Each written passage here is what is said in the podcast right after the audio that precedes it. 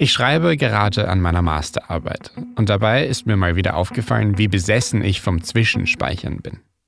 Das geht mir eigentlich bei jedem großen Projekt so. Immer während ich schreibe, teilweise sogar, wenn ich einfach nur kurz eine Denkpause habe, dann mache ich eine Zwischenspeicherung. Eine Kopie von meinem Text oder dem Projekt oder der aktuellen Podcast-Folge, so wie sie jetzt gerade ist. Für meine aktuelle Masterarbeit habe ich jetzt einfach begonnen, Git zu verwenden, das Versionierungssystem, das manche vielleicht vom Programmieren kennen. Und auch wenn ich mir dann die zig Versionen im Anschluss fast nie anschaue, beruhigt es mich zu wissen, dass sie da sind. Falls ich mal irgendwo was falsch mache, falls ich wo was rauslösche oder mich später einfach dieses komische Gefühl überkommt, dass irgendwo was fehlt. Dann ist es gut zu wissen, dass die Entwicklung zumindest nachvollziehbar ist. Einen Zwischenstand zu haben von etwas, das noch nicht fertig ist. Und das machen wir heute einen Zwischenstand. Jetzt, wo das neue Jahr schon so richtig begonnen hat, wollten wir mal Bilanz ziehen. Von unserer digitalen, politischen, kulturellen Gesellschaft, von rechtsextremen Telegram-Gruppen über die Digitalisierung der deutschen Verwaltung bis zur EU-Politik. Die Aussichten sind gemischt. Es ist alles kaputt. Also da ist kein Puls mehr da. Also nein, wahrscheinlich ist er noch so ein ganz, ganz leichter. Aber wir finden auch ein bisschen Hoffnung. Und es ist ja nur ein Zwischenstand. Die Arbeit geht noch weiter. Wir bleiben dran. Also bleibt auch ihr dran für den netzpolitischen Querschnitt circa Anfang 2022.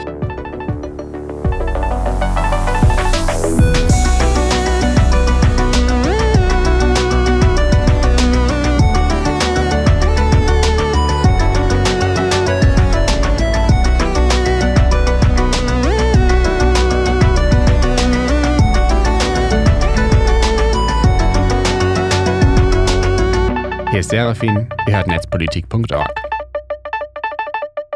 Ich habe für unseren Zwischenstand bei ein paar Freundinnen und Bekannten von netzpolitik.org angerufen. Unser erster Gast ist Josef Hollenburger. Äh, es wird geschnitten, das heißt, wenn du irgendwas nochmal neu sagen willst oder ähm, Betriebsgeheimnisse ausgeplaudert hast, dann sag einfach Bescheid. Josef hatte die letzten Jahre viel zu tun. Er ist nämlich Experte für die Vernetzung von Rechtsextremismus und Verschwörungsideologien im Netz.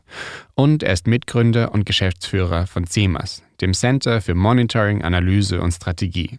Das hat er mit einer Handvoll Kolleginnen vor knapp einem Jahr gegründet. Ich wollte wissen, warum. Wir haben insbesondere während der Pandemie gemerkt, dass es einfach immer stärkeren äh, Zulauf, aber auch Interesse an dem Thema gab. Und wir haben gemerkt, dass das aber relativ häufig auf einer nicht evidenzbasierten äh, Grundlage geschieht. Das heißt, es gab sehr viele Menschen, die sich dazu geäußert haben, die aber vielleicht gar nicht so die Kenntnis über das Gebiet hatten äh, und vielleicht auch nicht die Dateneinsicht. Wir waren selbst schon äh, sehr lange in dem Thema unterwegs. Also zum Beispiel ich habe seit 2014 äh, sehr viel zu dem Thema gearbeitet, andere in meinem Kolleginnenkreis jetzt äh, noch sehr viel länger. Äh, und wir haben die Notwendigkeit empfunden, dass wir da jetzt mal eine neue Organisation gründen, die da eben evidenzbasiert dran geht und interdisziplinär. Das heißt, aus mehreren Perspektiven diesen Gegenstand untersucht. Ich zum Beispiel eher so aus einer Political Data Science Schiene und meine Kollegin Pia Lamberti zum Beispiel aus einer sozialpsychologischen Schiene einen Blick auf dieses Thema wirft. Für wen macht ihr das? Wir ähm, sind eine Organisation, die sich vorrangig an Journalistinnen richtet, aber auch an die Politik und die Zivilgesellschaft. Das heißt, wenn es die Frage danach gibt, äh, was jetzt gerade die drängendsten Themen innerhalb dieser zum Beispiel Querdenkenbewegung sind, dann können wir da ähm, Journalistinnen informieren, aber können zum Beispiel auch Handlungsempfehlungen an äh, Politiker geben, wie damit umzugehen sein sollte. Würdest du sagen, das hat sich im letzten Jahr geändert, wie Journalismus, also der Journalismus war ja jetzt in den letzten zwei Jahren stand steht und stand und steht auch noch immer vor vielen Herausforderungen. Mhm. Hat der Journalismus, also ne, der Journalismus gelernt, damit ein bisschen besser umzugehen? Wie, wie würdest du das beobachten? Ich glaube, vor der Pandemie war die häufigste Frage, die mir gestellt wurde, Herr Holmberger, was ist denn die lustigste Verschwörungserzählung, die Sie so kennen? Und ich glaube, das hat sich tatsächlich so ein bisschen geändert, weil mittlerweile die Gefahr bei Verschwörungserzählungen erkannt wurde, weil das konkrete Bedrohungspotenzial auf der Straße auch sichtbarer wurde. Und ich glaube, dass das Thema jetzt insgesamt ernster genommen wird als das davor. ähm, passiert ist. Ähm, so hat sich zumindest jetzt die Frage geändert zu, ähm, wie gefährlich sind die gerade auf der Straße und mit was müssen wir als nächstes rechnen und das ist dann doch schon nochmal ein Unterschied. Mhm. Und was würdest du sagen zur grundsätzlichen Frage der Aufmerksamkeit? Wie viel Aufmerksamkeit diesem Thema gewidmet wird und wie viel Aufmerksamkeit dem Thema gewidmet werden sollte? Ne, das Thema dann auch so eine mhm. kleine Henne-Ei-Frage, wie, ähm, wie viel Aufmerksamkeit ist gut und wie viel Aufmerksamkeit befeuert dann nochmal das Problem grundsätzlich? Oder ist das vielleicht eine falsche Annahme überhaupt? Ich glaube, das größere Problem, das man hat, ist, dass man immer noch irgendwie ähm, ein falsches Verständnis ähm, bei der Berichterstattung über Verschwörungserzählungen hat. Man hat da öfter mal die Situation, dass da eine Art Konsens hergestellt werden müsste oder man sagt relativ häufig, beide Seiten beleuchtet werden müssen. Äh, und ich glaube, das ist ein Problem, äh, was noch nicht so wahrgenommen wurde, dass es eben nicht eine gute Berichterstattung ist, wenn man auch nochmal bei zum Beispiel einer Veranstaltung, ähm, die man im Fernsehen macht, Leute einlädt, die dort ihre verschwörungsideologischen Positionen ähm, naja, thematisieren können, vertreten können dass das eben keine ähm, balancierte Berichterstattung ist, sondern das, was wir als False Balance bezeichnen würden. Das ist immer noch so ein größeres Problem, was ich in der Berichterstattung darüber erkenne. Dass dem Thema mehr Raum eingenommen wird im, oder mehr Raum gegeben wird im Sinne von darüber Bericht erstattet wird, das finde ich in der Konsequenz schon richtig. Nur sollte man sich eben die Frage stellen, wer berichtet denn darüber? Sind das Expertinnen, die sich mit dem Thema auskennen oder sind das Personen, die zum Beispiel selbst diese Verschwörungsideologien vertreten. Und da müsste noch äh, besser gearbeitet werden, glaube ich. Mhm. Okay, du hast, du hast gerade schon gesagt, du bist Political Data Scientist. Was heißt das mhm. denn genau und womit verbringst du so den ganzen Tag? Wenn du jetzt heute gerade Montagmorgen, ähm, mhm. wie, wie gehst du ins Büro, was machst du denn? ähm, grundsätzlich gehe ich gerade gar nicht ins Büro. da ist die pandemische Lage immer noch so. Ähm, ich habe Politikwissenschaften studiert ähm, und habe dann äh, während meines Studiums festgestellt, dass ich mich gerne mit größeren Datenmengen auseinandersetzen wollen würde. Und das ist auch so ein bisschen äh, die Kunst äh, bei Data Science, dass man sich eben äh, mit großen Datenmengen auseinandersetzt. Äh, bei uns ist es zum Beispiel so, dass wir äh, um die 3000 Gruppen und Kanäle beobachten, öffentliche Kanäle und öffentliche Gruppen. Jetzt sind das Hunderttausende von Nachrichten, die da am Tag ähm, geschickt werden, äh, in den Äther geblasen werden. Da muss man natürlich irgendwelche Arten von Filtern etablieren, ähm, um äh, naja, das, dem besser verfolgen zu können. Zum Beispiel gucken wir uns die reichweitenstärksten Nachrichten pro Tag an. Und das ist tatsächlich immer das, was ich am Tagesbeginn immer lese.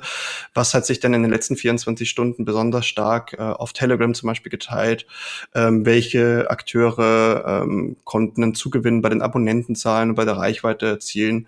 Ähm, und dafür muss man natürlich dann entweder eigene Tools schreiben oder Tools kaufen, um genau sowas sich besser angucken zu können und dann auch systematisch über den Verlauf von Wochen und Monaten genauer nachverfolgen zu können. Und wir haben dafür eben eigene Tools gebaut. Okay, heißt das, dass du zum Beispiel auch nach, nach Stichworten suchst oder so? Wie, welches Thema gerade sich zum Beispiel in fünf verschiedenen Gruppen dann teilt oder so ist? Kann man sich das so vorstellen? Genau, man kann dann zum Beispiel relativ simpel sagen, ist das Thema Impfung etwas, was die Szene gerade mehr umtreibt und das ist eine These, die man dann aufstellt, die man anhand der Daten dann auch über, überprüfen muss. Also indem man dann zum Beispiel eben nach bestimmten Schlagworten sucht und einfach guckt, nimmt das denn zu, nimmt das ab. Äh, und das ist aber auch das, was man nie vergessen darf, man braucht immer auch so ein bisschen ein Gefühl für die Szene. Das heißt, man muss sich dann trotzdem, wenn man jetzt mal so eine Analyse macht, immer mal wieder auch in die Gruppen reinbegeben, tatsächlich auch sowas wie Sprachnachrichten und sowas sich mal anhören, die von den Kanal Kanalbetreibern ähm, aufgenommen werden, um da einfach am Thema dranbleiben zu können. Mhm. In dem Fall jetzt gerade ist das meiste auf Telegram, oder?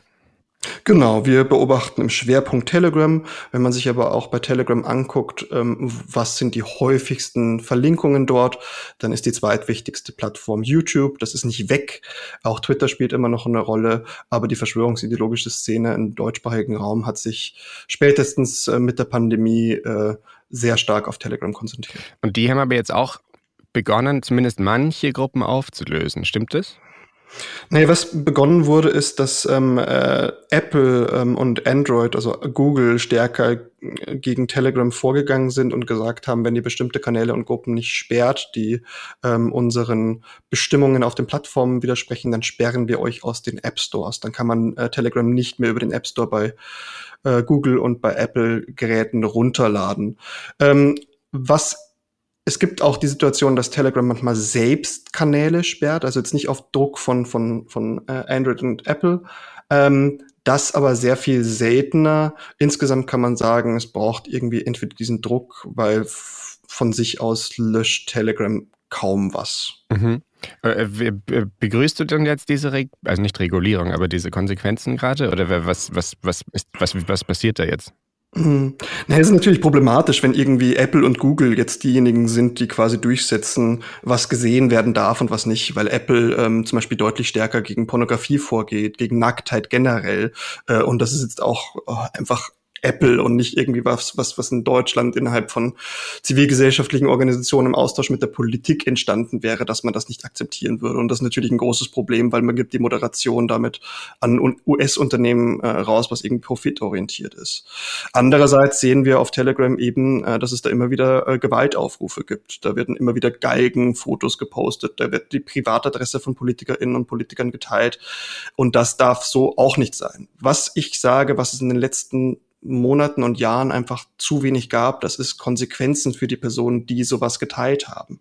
Ähm, also wenn so ein Mordaufruf passiert, dann kann man diesen Mordaufruf ermitteln. Man kann versuchen herauszufinden, wer die Person dahinter ist ähm, und kann gegen diese Person selbst vorgehen. Relativ häufig passieren diese Aufrufe sogar unter Klarnamen und ich glaube, das muss sehr viel mehr noch verstärkt werden, diese Konsequenzen, ähm, als eben das Pochen, dass Apple das durchsetzen würde oder Telegram irgendwann einknicken würde. Wurde dir da schon mal angefragt von irgendwelchen PolizistInnen oder, oder irgendwelchen anderen ErmittlerInnen? Ja, wir stehen schon im Austausch mit der Politik. Ähm, mit äh, Behörden ist es zum Beispiel auch so, wenn uns da irgendwie ein Mordaufruf oder irgendwas äh, begegnet, äh, was eindeutig strafbar ist, dann teilen wir das natürlich dann auch den entsprechenden Behörden mit. Ähm, aber ähm, wir sind jetzt auch keine Polizei. Das heißt, wir haben jetzt nicht den Auftrag, hier durchzugehen und das durchzusuchen. Das ist auch immer der Punkt, den wir sagen, das muss die Polizei machen, das muss die Staatsanwaltschaft eigentlich machen.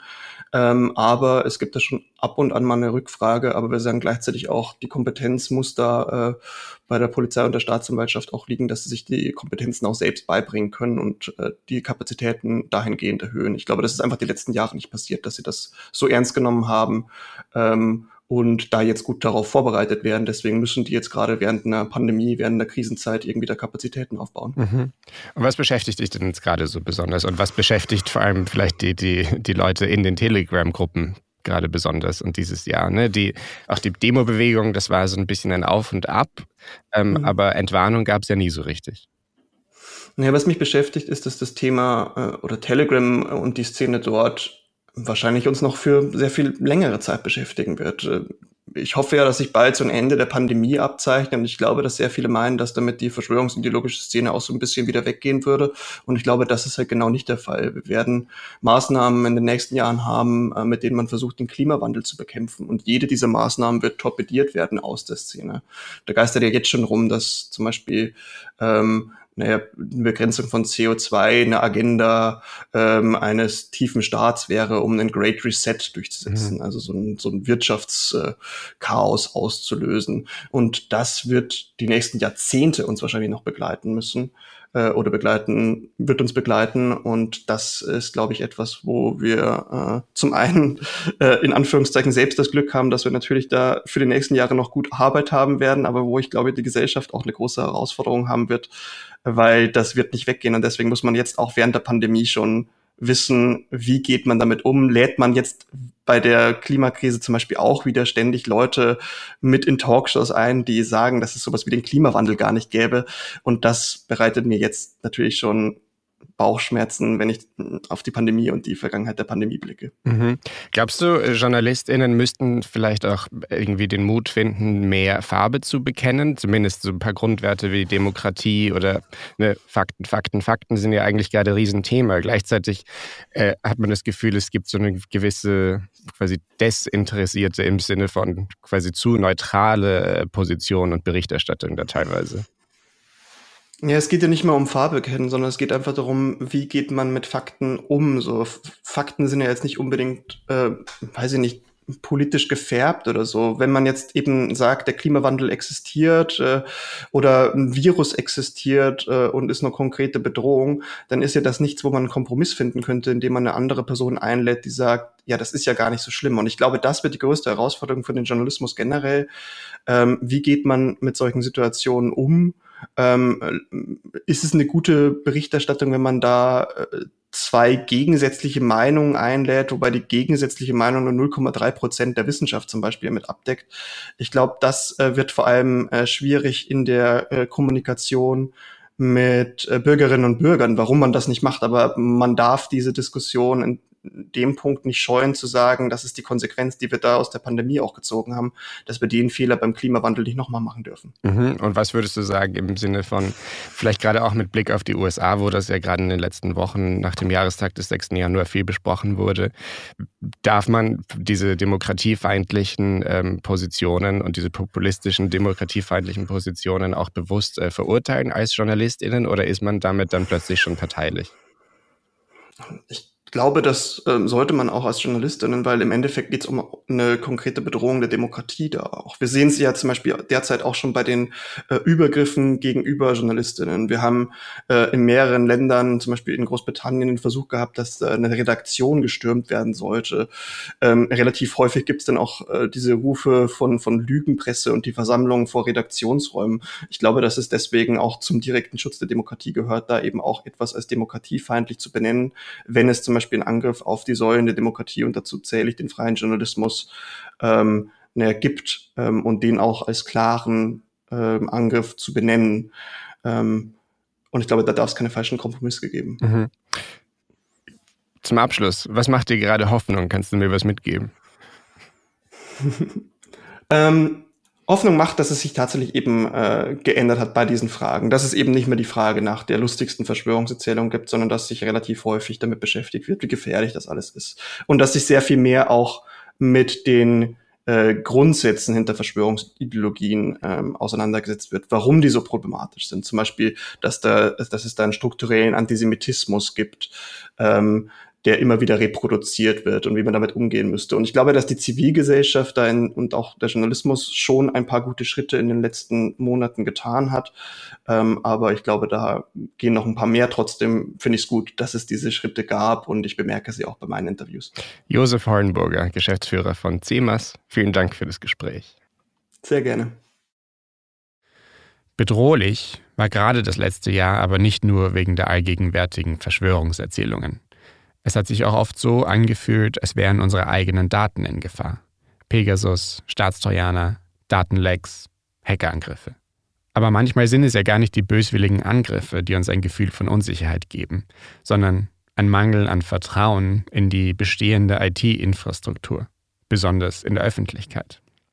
Ganz aktuell ist ja auch die Kontaktverfolgungs-App Luca wieder ein Thema. Und die hat uns auch schon letztes Jahr Sorgen bereitet. Eine Person, mit der wir damals gesprochen haben, war Lilith Wittmann. Sie war eine der ersten, die grobe Sicherheitslücken in der Luca-App aufgedeckt hat. Mich hat interessiert, was sie seitdem so gemacht hat. Also habe ich sie angerufen und gefragt.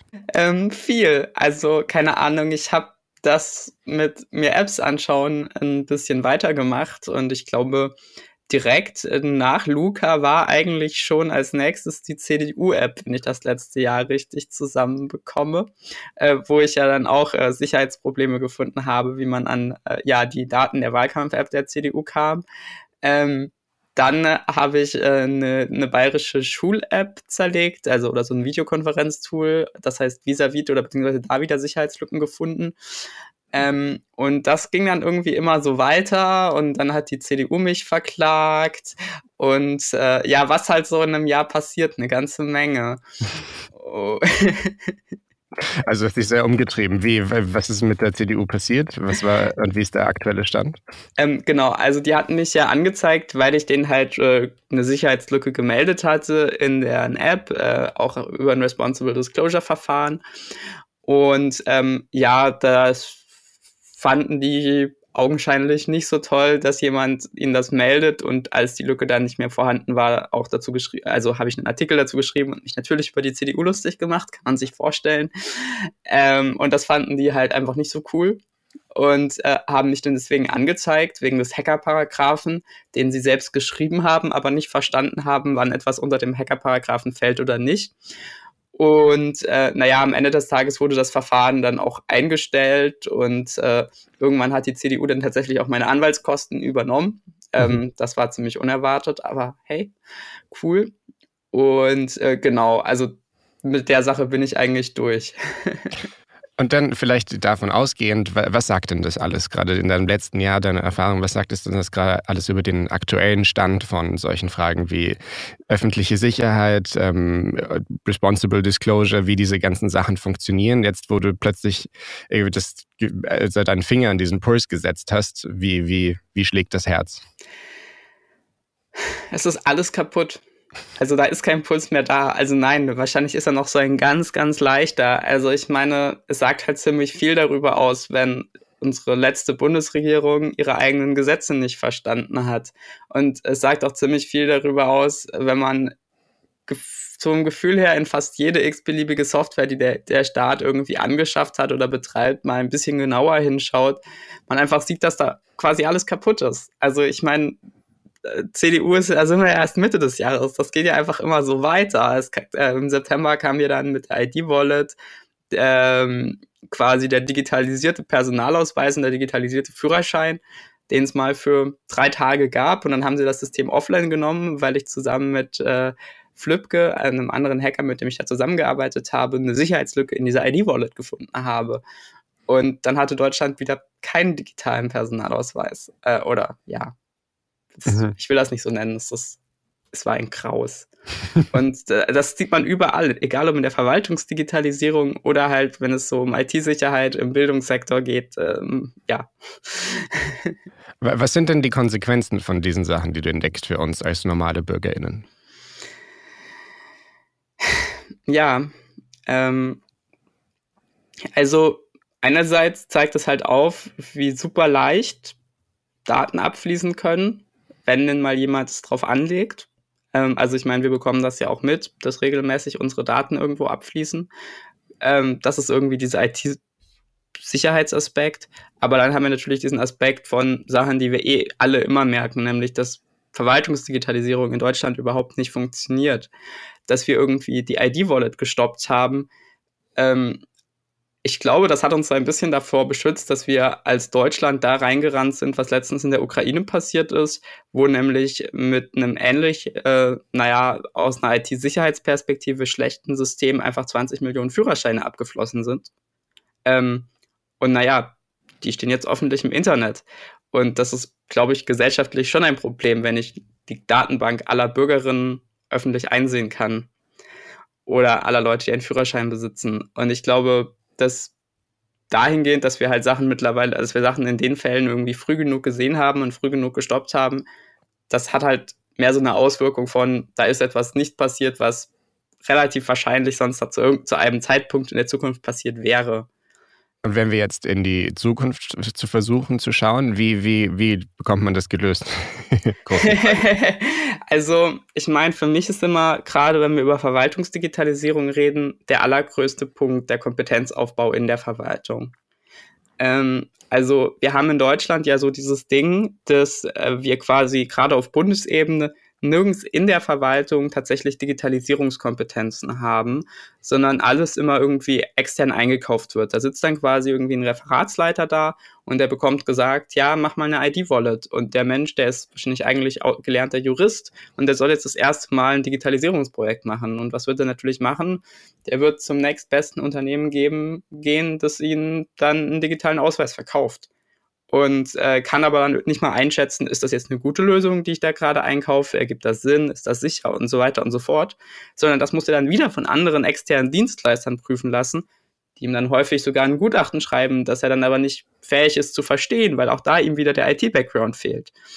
Und ähm, so haben wir halt so eine gestaffelte Externalisierung über quasi jeden einzelnen Schritt, die, wenn man ein digitales Produkt baut. Und naja, am Ende kommt da natürlich nichts raus, weil wenn man nicht bewerten kann, was man gerade einkauft, kann man, also ist es schwer, halt was Gutes zu kaufen.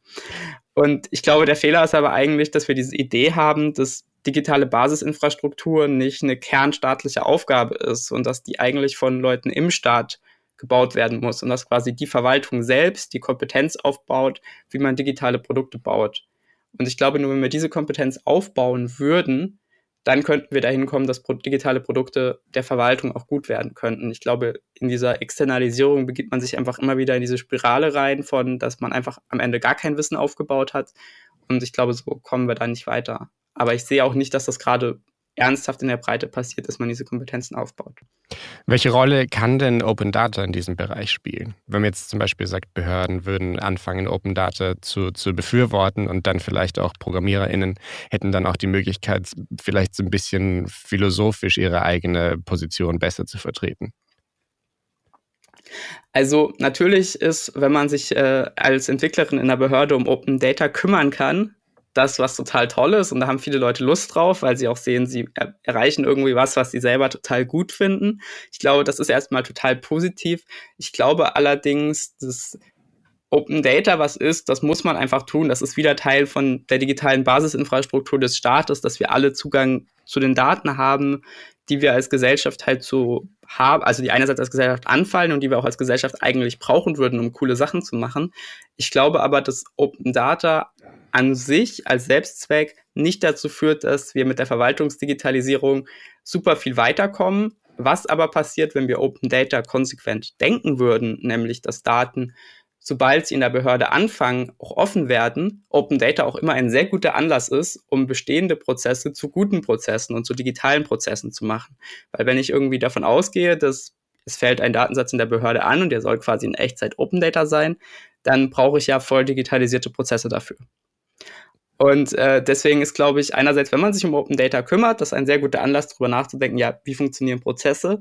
Aber Open Data ist halt auch andererseits in Anführungszeichen nur etwas, was der Staat einfach tun sollte, weil es wichtig ist und weil es uns als gesamte Gesellschaft weiterbringt. Aber es entlastet nicht automatisch eine Behörde, nur weil sie Open Data macht. Ähm, Andererseits kann es natürlich anderen Behörden wieder helfen, wenn sie mehr Datensätze benutzen können, um Entscheidungen besser zu treffen und so. Also da gibt es halt ganz, ganz viele implizite Effekte, aber nur der Fakt, dass man Open Data macht, äh, ja, äh, führt dann nicht dazu, dass auf einmal die Zivilgesellschaft anfängt, irgendwie die Probleme von Behörden zu lösen. manchmal gehen ja Leute, also manchmal denken Behörden das ja tatsächlich, dass nur weil sie jetzt ihren Haushalt äh, maschinenlesbar gemacht haben einmal, dass dann jemand hingeht und ihnen einfach so mal tolle Datenvisualisierungen macht. Ähm, ich glaube, die zivilgesellschaftliche Aufgabe ist bei diesen ganzen Open Data und Datenvisualisierungsthemen und so einerseits mehr zu zeigen, was möglich ist und andererseits natürlich Missstände aufzuzeigen. Ähm, aber es sollte nicht darum gehen, dass wir als Zivilgesellschaft, weil wir das über längere Zeit so gemacht haben, äh, auf einmal, dass wir da auf einmal kernstaatliche Aufgaben übernehmen sollten, nämlich zum Beispiel Leuten erklären, was, wie der Haushalt von der Stadt funktioniert. klar, macht Sinn. Ähm, du hast auch im vergangenen Jahr, das vielleicht auch damit hat damit zu tun, Bund, Bund gegründet. Äh, wo, wofür steht das und was machst du da? Was ist die Idee dahinter? Genau, bei Bund.dev haben wir äh, die Bundesstelle für Open Data gegründet. Das ist eine Bundesstelle, die nicht von Deutschland anerkannt wird. Ähm, aber wir haben einfach an irgendeinem Punkt gedacht, ähm, es wäre total wichtig, dass in Deutschland es mal so eine gemeinsame Koordinierungsstelle für Open Data auf Bundesebene gibt, die sich hinsetzt und einfach konsequent offene Daten aus den anderen Bundesbehörden rausholt und der Zivilgesellschaft zur Verfügung stellt. Weil wir nämlich festgestellt haben, dass es ganz viele offene Daten einfach schon gibt, sogar über Schnittstellen, was ja immer so das Idealziel ist, dass offene Daten nicht als Datensatz in irgendeinem Datenportal landen, sondern dass es APIs gibt, auf die wir zugreifen können und wo wir quasi Echtzeitdaten bekommen. Ähm, diese APIs, die sind aber nicht offiziell dokumentiert und die heißen heute, Stand heute aus Sicht der einzelnen Behörden, die die APIs bereitstellen, irgendwie nicht Open Data, sondern die bauen diese APIs meistens aus anderen Vorwänden. Also äh, zum Beispiel äh, das Bundesamt für Verkehr und Digitalisierung oder wie es jetzt heißt, äh, die haben eine Autobahn-App und die hat äh, die Autobahn-App, die wird mit Echtzeitdaten über Autobahnen gespeist. Echtzeitdaten über Autobahnen sind total cooler Datensatz für Open Data, da kann man eine ganze Menge mit anstellen. Das Ding ist, bisher gab es das nicht als Open Data. Wir haben uns dann halt einfach hingesetzt und gesagt, ha, dieser Datensatz, der ist sehr gut. Ähm, und es ist gerade auch die äh, Verordnung der EU in Kraft getreten, dass sowas eigentlich Open Data sein muss und auch die deutsche Implementierung mit dem Open Data Gesetz. Und eigentlich wollen wir das Open Data Gesetz jetzt beschleunigen und äh, wenn wir jetzt einfach anfangen, diese Schnittstelle zu dokumentieren, die bisher nicht öffentlich zugänglich war, ähm, und sie damit quasi öffentlich zugänglich machen, dann haben wir eigentlich als eine koordinierende Bundesstelle ähm, Mehrwert geschaffen, indem wir diese Schnittstellen der Allgemeinheit bereitgestellt haben. Was und für das haben wir nicht nur bei einer Behörde gemacht, sondern das haben wir mittlerweile bei, ich glaube, über zehn verschiedenen Behörden mit äh, über 20 verschiedenen Schnittstellen gemacht. und äh, ja, konnten halt so einfach offene Daten, die es bisher in der Form nicht wirklich offen zugänglich gab, offen zugänglich machen. Weil jetzt bei den Autobahnen zum Beispiel, was für Informationen sind denn da zum Beispiel drin? Da ist ähm, in Echtzeit drin, wo irgendwie Staus sind, wo Baustellen sind. Also wirklich alles, was auf so einer Autobahn halt so anfällt. Ich müsste da jetzt selber nachschauen, weil ich mich nicht so für Autobahnen interessiere. ich halte nämlich nicht so viel von Autos. Ähm, aber ja, also wirklich jeder Datenpunkt, äh, den es so in Echtzeit über Autobahnen gibt, findet man auch in dieser Schnittstelle, soweit es natürlich in den Daten des Bundesministeriums oder einer seiner Partner ist, sogar bis hin zu Live-Webcams von den Autobahnen, wo ich mich dann so frage, oh, da kann ich ja fast ein Kennzeichen lesen, interessant, mhm. gute, gute offene Daten habt ihr da. ähm, und ähm, Genau, also wirklich alle Daten über so eine Autobahn halt. Das heißt, dadurch, dass jetzt diese API dort äh, dokumentiert ist, könnte ich theoretisch, wenn ich wollte, eine App schreiben, die äh, Echtzeitdateninformationen darüber gibt, die nicht vielleicht Google oder Apple ist ähm, genau. und Leute über Staus informiert. Genau, das machen tatsächlich auch schon Leute. Also äh, es arbeiten Leute in, an der Integration davon in andere Open Source Navigations-Apps. Mhm. Und es bauen auch irgendwie Leute eigene Visualisierungs-Apps dafür. Also gerade zu dieser Autobahn-App gibt es mittlerweile, also dieser Autobahn-API gibt es mittlerweile ein paar total coole Echtzeitvisualisierungen und so weiter und so fort. Und äh, ja, das zeigt natürlich, diese Daten sind so eine Basisinfrastruktur, die dann halt einer ganzen Menge Leute, Leuten wieder ermöglichen, coole neue Sachen zu bauen und natürlich auch Sachen zu bauen, äh, wofür sie irgendwie nicht Apple oder Google sein müssen, weil sie sich halt einfach hinsetzen können und sagen können, ja, diese Daten, die konnte ich mir bisher nicht leisten, weil ich die bisher irgendwo teuer lizenzieren musste. Und jetzt habe ich die einfach und kann damit irgendwie coolen Krams machen. Das heißt, ich könnte theoretisch auch als, als Forscherin, wenn mich das interessiert, irgendwie Infrastruktur oder so Systeme, hätte ich da auch alle Daten, um das auszuwerten, um irgendwie was über den aktuellen Zustand der deutschen Autobahninfrastruktur zu sagen. Ganz genau, also bei bund.dev, wenn ich mir so anschaue, von wem wir E-Mails zu den APIs bekommen, dann sind das tatsächlich zu einem sehr, sehr großen Teil auch einfach Leute von Universitäten, die mhm. sich hinsetzen und sagen, ey, wow, wir haben jetzt auf einmal irgendwie Zugang zu ja, Autobahndaten, wir haben irgendwie Zugang zu den Arbeitsmarktdaten von der Bundesagentur für Arbeit, was bei so der Datensatz ist, zu dem wir am allermeisten Anfragen bekommen. Äh, also ne, da geht es darum, dass wir alle Jobs der Bundesagentur für Arbeit, die es gerade gibt, haben. Mhm. Ähm, und äh, ja, das die können das halt einfach benutzen, die können damit forschen und jahrelang haben die vorher versucht, diesen Datensatz zu bekommen, ohne äh, ihn zu bekommen, weil die gesagt haben, ja, nee, den äh, wollen wir lieber lizenzieren oder den wollen wir nicht rausgeben, weil es unser Datensatz ist. Ähm, und jetzt können Forscherinnen den einfach benutzen und ich glaube, das ist richtig cool. Besteht dann aber nicht die Gefahr, dass zum Beispiel die Bundesagentur für Arbeit jetzt dann irgendwann diese API einfach zudreht oder eine Authentifizierung für einbaut? Ähm, das Schöne ist, die Bundesagentur für Arbeit hat das ja schon gemacht. Die waren die erste Behörde, die aktiv gegen uns vorgegangen ist, indem sie ihre Schnittstelle umgebaut haben. Ähm, und naja, das ist jetzt halt so ein Katz-und-Maus-Spiel, auf das wir uns äh, liebend gerne einlassen, ähm, dass wir uns quasi hinsetzen und jedes Mal, wenn die die API verändern, verändern wir die API-Dokumentation und wenn wir sehen, dass Behörden sowas häufiger machen, dann fangen wir halt an, Libraries anstatt ähm, Schnittstellen selbst anzubieten. Also dass man quasi von uns nicht nur eine Dokumentation über die Schnittstelle bekommt, sondern direkt Code, der die Schnittstelle für seine eigene Software wegabstrahiert, sodass ich quasi mhm. als Entwicklerin weiß, ich habe irgendwie, ich benutze irgendwie zum Beispiel Python als Programmiersprache und ich habe, in die, habe dann eine Library, die ich in meinem Projekt installiere und in diesem Projekt kann ich dann eine stabile API benutzen, die immer gleich bleibt und wo ich immer dieselben Daten rausbekomme. Und wir ändern dann alle zwei Wochen, wenn die Bundesagentur für Arbeit denkt, wir müssen, sie müssen ihre API anpassen, ändern wir wiederum unser Code-Schnipsel anstatt die API-Dokumentation und dann können Leute weiterhin durchgehend auf äh, die Schnittstelle zugreifen und haben eigentlich, außer dass dann halt mal alle paar Wochen mal kurz die Schnittstelle nicht geht, was gerade im Forschungsbereich verschmerzlich ist, mhm. wenn die Gegenoption ist, sie haben die Daten gar nicht, ähm, dann funktioniert das für die trotzdem mit relativ wenig Aufwand. Und äh, genau dadurch, dass man das halt als eine ganze Community macht, klappt das halt dann auch vom Aufwand her. Und das ist nicht schön und das ist nicht, was wir uns politisch wünschen, sondern politisch wünschen wir uns natürlich, dass diese Daten Open Data sind. Aber da da von der Politik gerade in den letzten Jahren wirklich nichts passiert ist, haben wir da auch keine besonders hohen Erwartungen und nehmen das jetzt halt selbst in die Hand. Ja, aber gleichzeitig, wenn ich das so höre, ist natürlich schön und gut, aber es klingt natürlich auch nach unglaublich viel Arbeit für eine ganze Menge verschiedener Leute, die eigentlich komplett unnötig ist, ne? Absolut. Wie, es ist richtig traurig. Also es macht mich auch super, super wütend, dass wir diese Arbeit tun müssen. Aber andererseits sehen wir halt auch, was für Potenziale diese Daten haben und wie uns die gesellschaftlich weiterbringen können, wenn wir die strukturiert nutzen. Und naja, wenn die Behörde, Behörde halt so inkompetent ist und nicht checkt, wie wichtig diese Daten sind, dann müssen wir uns darum halt selber kümmern, so zumindest so lange, bis da vielleicht Einsicht da ist. Und ich habe ja die Hoffnung, dass sie einfach bei diesen ganzen Spielchen irgendwann erkennen, dass das auch für sie super unwirtschaftlich und doof ist. Ähm, und auch deren Entwickler das nicht so cool finden, das weiß ich zufällig. Mhm. Ähm, und ich dann einfach hoffe, dass die an irgendeinem Punkt diese Spiele aufgeben und sagen, ja, okay, ihr habt, ihr, ihr habt recht, diese, offen, diese Daten sind als Open Data sinnvoll und hier habt ihr die Schnittstelle und wir ändern die jetzt nicht mehr alle zwei Wochen. Okay, ähm, dann geben wir noch mal ganz kurz einen Ausblick für dieses Jahr. Vielleicht, wenn, wer weiß, was, was da noch passiert und womit du von außen bestimmt äh, dich dann plötzlich noch mal konfrontiert siehst. Aber in einer idealen Welt, wo, womit würdest du dich gerne das nächste Jahr beschäftigen? in einer idealen Welt, das, das, das müsste ich all die Sachen, die ich regulär so tue, gar nicht tun.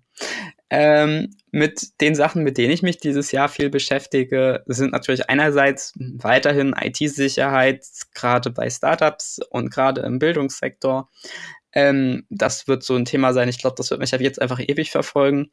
Ähm, und andererseits äh, wird dieses Jahr starten wir bei der Bundesstelle für Open Data ein neues Projekt oder haben damit schon losgelegt. Und was wir da tun wollen, ist, wir wollen ein großes Organigramm der gesamten Bundesverwaltung bauen. Also das kann man sich vor so vorstellen. Momentan kennt man vielleicht so diese einseitigen PDF-Organigramme eines einzelnen Ministeriums. Und was wir machen wollen, ist ein maschinenlesbares Organigramm, das über alle Bundesbehörden hinweg funktioniert. Also wo man quasi alle Verknüpfungen zwischen allen Behörden, zwischen allen Referaten einmal maschinenlesbar hat, sodass man nachher eine komplette digitale Struktur der Bundesverwaltung hat, die maschinenlesbar ist und mit der man wieder, an die man wieder neue Daten verknüpfen kann. Wenn man jetzt eine IFG-Anfrage gestellt hat und die wird von einem bestimmten Referat äh, in einem bestimmten Ministerium beantwortet, dann kann man die genau mit diesem einzelnen Referat verknüpfen. Und äh, so hat man dann irgendwann eine ganze Menge maschinenlesbarer, kind of strukturierter Daten ähm, eines Bundesministeriums und äh, oder der gesamten Bundesverwaltung. Und ich hoffe, dass wir daraus ganz, ganz viele neue implizite Informationen über die Bundesverwaltung und die Politik und so weiter rausfinden können, die wir heute noch gar nicht wissen oder die mhm. heute noch gar nicht transparent sind. Klasse, ja. Lilith Wittmann, vielen Dank fürs Gespräch. Dankeschön. Von der bundespolitischen Lage zur Europapolitik.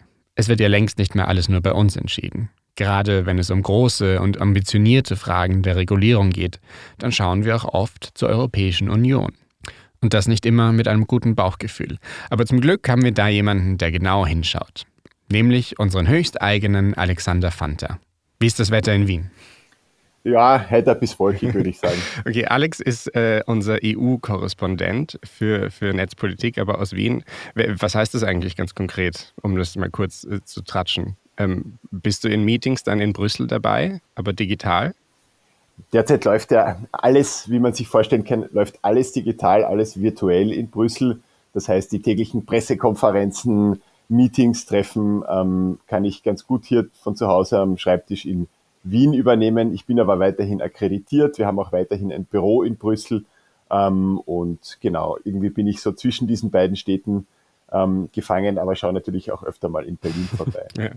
Okay, wir wollen uns ein bisschen anschauen, was auf EU-Ebene dieses Jahr äh, uns erwartet. Wird es ein spannendes Jahr, ganz grundsätzlich? Auf jeden Fall. Ähm, wir haben das große Leuchtturmprojekt äh, dieser Kommission, der Kommission von Ursula von der Leyen, ähm, das ist das digitale Dienstegesetz und das digitale Märktegesetz. Ähm, das ist so der große Rundumschlag der EU zur Plattformregulierung. Das ist mal das eine Spannende. Wir haben aber auch viele weitere wichtige digitalpolitische Weichenstellungen, die 2022 passieren sollen. Okay, also Macron hat jetzt Anfang des Jahres den EU für ein, für ein halbes Jahr den EU-Ratsvorsitz übernommen und hat angekündigt, wie du es gerade gesagt hast, das digitale Dienste und das digitale Märktegesetz vorantreiben zu wollen. Kannst du uns erstmal kurz überhaupt daran erinnern, was, worum es bei den beiden Gesetzen dann geht?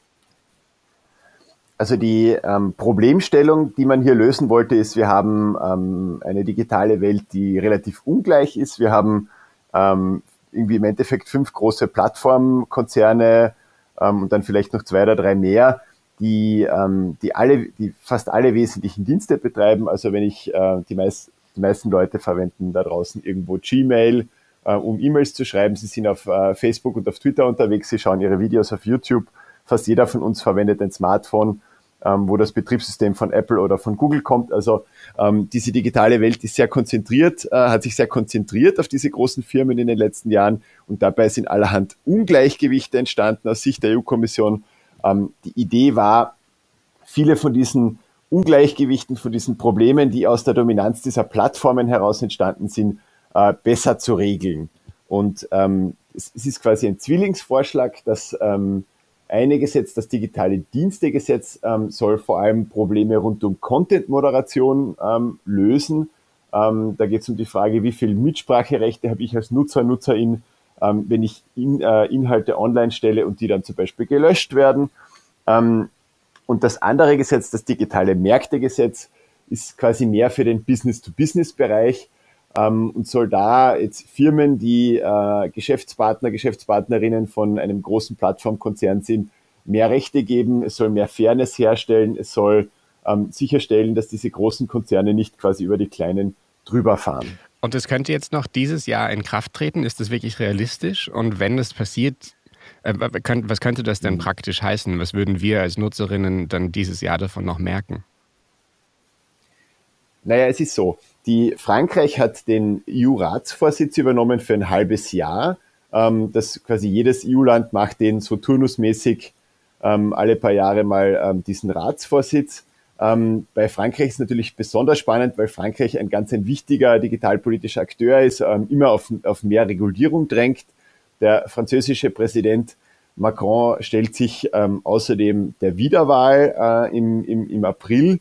Das heißt, er hat besonderen politischen Druck, ähm, hier diese, diese Bühne zu nutzen, die sich ihm in Brüssel bietet, um ähm, quasi äh, seine, seine großen Vorhaben voranzubringen. Und Macron hat schon letztes Jahr in einer Rede gesagt, ja, in dieser, ähm, dieser Zeit des Ratsvorsitzes möchte er besonders dieses digitale Dienste und digitale Märktegesetz durchbringen. Das heißt, es gibt da sehr, sehr viel politische Energie, sehr, sehr viel politischen Druck und tatsächlich ähm, haben ähm, die, äh, das EU-Parlament und der Rat der EU-Staaten ähm, ihre Hausaufgaben gemacht. Die haben ähm, äh, schon äh, jetzt im vergangenen Jahr ähm, ihre Positionen jeweils für diese beiden wichtigen Gesetze beschlossen. Das heißt, wir sind jetzt bereits im Endspurt. Das sind die, die sogenannten Trilogverhandlungen zwischen Rat, Kommission und Parlament, ähm, wo ein fertiger, endgültiger Gesetzestext ausverhandelt werden soll. Und das ist durchaus realistisch, äh, sagen meine Quellen in Brüssel, dass das ähm, in den nächsten sechs Monaten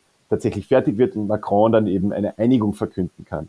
Ähm, bis das aber in Kraft tritt, äh, kann das irgendwie noch ein, äh, ähm, ein Jahr oder, oder länger dauern. Das heißt, ich glaube, als Konsument, Konsumentin sollte man davon ausgehen, dass das nicht vor Ende 2023 tatsächlich wird. Okay, wird. aber trotzdem, wenn das dann passiert, gibt es irgendwelche ganz konkreten Sachen, die wir dann merken, so wie bei der DSGVO waren es dann plötzlich überall Cookie-Banner?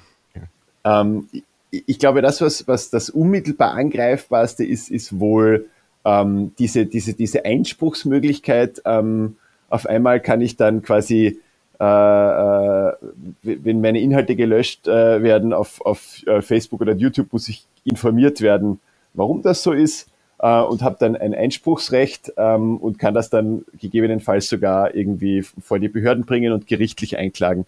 Und das ist schon ein immenser, immenser Unterschied äh, zu jetzt. Ähm, ob das dann die, den Form eines speziellen Buttons hat, ähm, ist, weiß man noch nicht, ist noch ein bisschen unklar. Aber ähm, genau, das könnte ich mir vorstellen. Und die andere Sache ist, also ähm, es gibt, es ist immer noch unklar, ob das im fertigen Gesetz drin sein wird, aber es gibt ähm, Bestrebungen, äh, eine Interoperabilität für Messenger-Dienste zu verankern im digitalen Märktegesetz. Da geht es darum, dass dann ein Messenger wie WhatsApp dazu verpflichtet werden soll, ähm, äh, den Austausch von Nachrichten mit anderen Messengern zuzulassen, wie eben äh, Telegram oder Signal. Und das ähm, wäre ja schon ziemlich revolutionär, ähm, denn ja bisher sind diese ganzen ähm, Dienste ja irgendwie Inseln, mhm. also ähm, äh, Walled Gardens und ähm, da, damit würde man diese, diese Mauern zwischen den Diensten äh, aufbrechen und die quasi wie E-Mail, äh, E-Mail ist ja quasi interoperabel, diese ebenso interoperabel zu machen. Und äh, das wäre eine, eine große, große Veränderung, die, glaube ich, für jeden von uns spürbar mhm. wäre. Okay, und dann noch kurz nach Frankreich. In der zweiten Jahreshälfte ist dann Tschechien dran.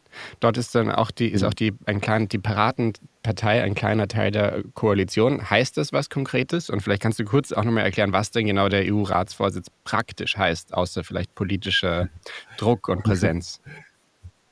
Es ist ja in diesem ganzen äh, äh, äh Kabinett von, von EU-Institutionen, äh, EU das ist immer recht schwierig zu durchschauen, aber um, um das so ganz grob zu sagen, ähm, der Rat der EU-Staaten ist ja da, wo sich die Diplomaten verhandeln, immer 27 hinter verschlossenen Türen und sich da Sachen ausmachen. Und ähm, es ist äh, so Usus, äh, weil irgendwer muss ja diese Sitzungen immer führen ähm, und das machen eben keine Beamten, sondern das machen, ähm, ähm, das macht immer, das machen immer die Diplomaten von einem Mitgliedsland. Und für die nächsten sechs Monate wird das eben Frankreich sein. Das heißt, jede Sitzung wird von einem französischen Diplomaten, ähm, einer französischen Diplomatin geleitet ähm, und Frankreich hat dadurch so ein bisschen die Möglichkeit zum Agenda-Setting, weil sie damit bestimmen können, wie schnell etwas vorangeht, wie viel Druck bei, äh, bei welchen Themen gemacht wird. Ähm, genau. Genau, und dann bei Tschechien, äh, wenn Tschechien EU-Ratsvorsitz übernimmt, erwarten wir dort irgendwas Besonderes? Mhm. Und Tschechien ist eben ähm, insofern ein spannendes Land. Es gibt ja viele Länder, die für die Digitalpolitik jetzt nicht so eine große Rolle spielt, die dann eher andere Themen pushen. Ähm, bei Tschechien äh, ist die Erwartung, äh, dass die tatsächlich mehr Digitalpolitik machen würden, als man es jetzt von anderen kleineren EU-Ländern erwarten könnte. Einfach deswegen einerseits, weil in Tschechien die Piratenpartei ähm, in der Regierung ist, die ja dezidiert eine, eine, eine digitalpolitische Agenda hat. Ähm, und auf der anderen Seite auch, weil ähm, Tschechien äh, relativ äh, viele äh, äh, Startups und, und, und äh, digitale Firmen selber hat und das irgendwie auch in deren Interesse ist, das voranzutreiben. Okay. Noch weitere EU-Themen. Wir hatten ja letztes Jahr, ich glaube, von EU-Kommission und EU-Parlament Vorschläge zur Regulierung von künstlicher Intelligenz, wenn ich mich jetzt richtig erinnere. Was passiert mit denen dieses mhm. Jahr? Genau, also auch, auch da wird, werden die Verhandlungen weitergehen. Äh, das EU-Parlament hat bisher keine Position. Ähm, das Ganze wird ein bisschen spannend durch die Tatsache, dass ein bekannter Akteur da mitmischt, äh, Axel Voss äh, von der CDU, ähm, ist, war in der Verhandlung um die Urheberrechtsreform 2019 äh, ein, ein, ein berühmt berüchtigter Akteur, ähm, weil er sehr auf die, äh, äh, die, soll ich sagen, die Interessen der Rechteinhaber gepocht hat ähm, und dabei äh, mitunter so der Vorwurf von ähm, vielen Aktivisten und NGOs jetzt nicht unbedingt sehr sensibel war, was digitale Grundrechte angeht. Ähm, und er wird der Berichterstatter sein des Rechtsausschusses. Ähm, ähm, das, das ist zwar nicht der federführende Ausschuss, aber ähm, ich glaube, seine Stimme wird sehr laut und sehr hörbar sein in diesem Prozess. Und äh, was der Streit hier ist, ähm, ist die Frage, also es wird eine Regulierung geben, die mehr oder weniger Risikokategorien schafft für künstliche Intelligenz ähm, einige wenige ähm, Formen des Einsatzes von künstlicher Intelligenz sollen dezidiert verboten werden. Andere kriegen dieses Hochrisiko-Label und müssen dann haben dann höhere Transparenzpflichten, müssen den Behörden gegenüber äh, Frage und Antwort stehen. Und ein, äh, ein Streitpunkt zum Beispiel ist biometrische Überwachung. Ja? Ähm, etwas, was zum Beispiel in Berlin-Südkreuz schon ausprobiert wurde, dass eben überall Videokameras stehen, die dann automatisch die Gesichter aller Leute auslesen, ähm, ist ja wohl ein krasser ähm, ein, wie soll ich sagen, hat er krasse Auswirkungen auf, auf die Grundrechte, wenn ähm, es da irgendwie quasi Massenüberwachung im öffentlichen Raum in der Art gibt. Ähm, und die Frage ist, soll das jetzt ganz verboten werden oder nicht? Ähm, wie geht man damit um? Und ähm, von so Leuten wie Axel Voss äh, kriegt man dann immer wieder mit, dass die sagen, na, lass uns doch nicht überregulieren, Innovation muss möglich sein und der auch irgendwie darauf drängt, die, ähm, den Spielraum von Behörden zu erhalten, solche Technologien zu nutzen. Ähm, und das wird sicher noch eine ganz eine fette Auseinandersetzung. Hier ist überhaupt noch nicht absehbar, wie lange das dauert, bis man sich okay. hier einigt. Dann gibt es noch ein Thema, das mich als jemand, äh, der regelmäßig versucht, alte Handys aufzuschrauben und Akkus auszutauschen, äh, total besonders interessiert, nämlich das Right to Repair. Also warum kann ich mhm. eigentlich nicht einfach mein iPhone mit äh, ganz normalen Schrauben aufmachen und den Akku austauschen und dann äh, das iPhone noch mal ein paar Jahre länger verwenden? Ähm, wie wie steht es darum? Also die ähm, EU hat gesagt, sie möchte das möglich machen. Bisher gibt es ja keinerlei Gesetz, das das wirklich regelt. Ähm, und das äh, lässt eben den Spielraum für Hersteller, die dann ähm, irgendwie Akkus ankleben, damit man sie ja nicht ausbauen und auswechseln kann. Ähm, das verkürzt die Lebensdauer von, von Geräten krass. Die Kommission hat gesagt, wir wollen da was machen. Ähm, eigentlich wollten sie schon dieses Jahr etwas vorschlagen, das ähm, haben sie aber rausgeschoben. Wenn ich das richtig verstehe, hängt auch das deutsche Recht auf Reparatur da dran, ähm, denn äh, die EU ist der Reformmotor, ähm, soll da quasi einen europaweiten Standard schaffen, der dann auch weltweit quasi Auswirkungen haben könnte, weil die Hersteller ja Geräte nicht immer nur, nur unbedingt äh, nur für Europa produzieren. Also was da drin stehen könnte, und das ist jetzt Spekulation, weil noch gibt es keinen offiziellen Vorschlag, aber was da drin stehen könnte, ist eben zum Beispiel, dass man gewisse Praktiken wie das Ankleben von Akkus verbietet, dass Ersatzteile bereitgestellt werden müssen, dass ähm, äh, äh, Reparaturanleitungen von den Herstellern selbst gemacht und veröffentlicht werden müssen, aber auch, dass äh, Software-Updates für eine gewisse Mindestdauer veröffentlicht werden müssen, damit eben ähm, jetzt alte, also Handys nicht äh, allein deswegen veralten, weil es eben keine sichere Betriebssoftware mehr gibt. Mhm. Okay, ähm, dann noch zwei andere Themen. Hintertüren in, in Messaging-Dienste und Vorratsdatenspeicherung, wie sieht es da aus? Also wir hatten ja ähm, ein, ein, ein Jahr, wo es äh, viel Aufregung gab um die Versuche der EU-Staaten, äh, vor allem auf äh, verschlüsselte Inhalte in, in, in Messenger-Diensten äh, zuzugreifen, generell auf verschlüsselte Inhalte. Ähm, und sehr, also das, das ist ja, ähm, läuft das ja oft unter dem äh, unter dem Mantel, dass äh, gegen Kindesmissbrauchsinhalte vorgegangen werden soll. Das ist ein sehr heikles, sehr sensibles Thema. Aber ähm, die, die großen Bedenken von, von äh, digitalen Bürgerrechtsaktivisten sind ja, dass ähm, die EU quasi eben Hintertüren, also äh, äh, äh, Anbieter, Hersteller wie WhatsApp äh, dazu verpflichten will, ähm, Hintertüren zu schaffen, sodass dann in Nachrichteninhalte hineingelesen werden kann. Das ist natürlich extrem problematisch ähm, aus grundrechtlicher Sicht. Ähm, wenn, wenn man damit mal anfängt, dann ähm, wird es wenig Halten mehr geben und dann werden die Behörden für alle möglichen Sachen ähm, Zugriff erlangen wollen und äh, die quasi tolle, tolle Sicherheit, die, die Ende, Ende Verschlüsselung bietet, wird damit ausgehebelt. Jetzt ähm, wird, es wird erwartet, dass die äh, EU-Kommission einen äh, neuen Gesetzesvorschlag äh, vorlegt äh, ähm, in den nächsten Monaten schon, der eben äh, im Kampf gegen Kindesmissbrauch äh, den Zugriff auf, auf ähm, also quasi das Scannen von Nachrichteninhalten vorschreiben soll. Wie das genau technisch funktionieren soll, ist äh, noch unklar. Wir gehen davon aus, dass eine Art von ähm, Client-Side-Scanning mhm. ähm, vorgeschrieben werden soll. Also dass quasi noch bevor der Inhalt verschlüsselt wird auf meinem Gerät, die App ähm, den Inhalt scannt, mit einem Hashwert abgleicht, ob das sich um ein, ob das mit einem, ähm, ob das quasi einem bekannten Kindesmissbrauchsinhalt ähnlich ist und das dann im Zweifel gemeldet werden soll. Was natürlich schon arg ist, weil das heißt, mein Handy spioniert mich aus ja, und scannt alle Inhalte, die ich da hochladen will. Das ist ja schon an sich krass. Ähm, und die Frage ist halt auch, also damit wird die Verschlüsselung umgangen. Ähm, die Frage ist, ob sie dann darüber hinaus auch noch weitere ähm, Schritte unternehmen, um Zugriff auf verschlüsselte Inhalte zu, zu unternehmen. Das weiß man noch nicht, aber irgendwie ist da was im Busch. Zumindest ist das das Gefühl bei vielen ähm, Bürgerrechtlerinnen in Brüssel. Ähm, und ich glaube, das wird, das wird dann ein, ein, sehr, sehr heikles Thema und ein sehr heißer mhm. Kampf werden. Okay, und jetzt nochmal insgesamt. Ähm, es war, ich glaube, vor allem nach, nachdem die DSGVO veröffentlicht wurde, ähm, und für viele Menschen ähm, äh, war dann plötzlich das Gefühl da, die EU kann ja was, kann regulieren, kann auch ähm, Gesetze geben, vorgeben, die dann auch von zum Beispiel in den USA oder von großen Firmen insgesamt übernommen werden und sozusagen auch auf der ganzen Welt die Rechte von NutzerInnen stärken. Darüber haben wir dann auch ja. beim äh, Digitale Dienste und Digitale Märkte-Gesetz gesprochen und auch bei, der, bei den möglichen Verordnungen zur Regulierung von künstlicher Intelligenz. Also diese, dass die EU federführend wird in der Regulierung von modernen Freiheitsrechten und, und Technologien. Übernimmt die EU diese, diese, diese Rolle, glaubst du? Und sieht sie sich da auch irgendwie in der Möglichkeit, keine Ahnung, die Zukunft zu bestimmen? Ja, die EU hat, glaube ich, ähm, hat eine extrem starke normgebende Kraft, ähm, schon allein deswegen, weil sie einer der größten Märkte auf der Welt ist.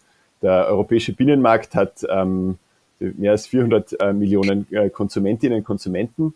Ähm, und das ja, das ja schon allein, äh, wenn hier Normen geschaffen werden, allein das übt ja schon Druck auf jeden Hersteller auf der Welt äh, aus, die auch äh, anderswo umzusetzen, weil man eben Geräte oder Dienste nicht doppelt und dreifach äh, designen und an, an, äh, anbieten will.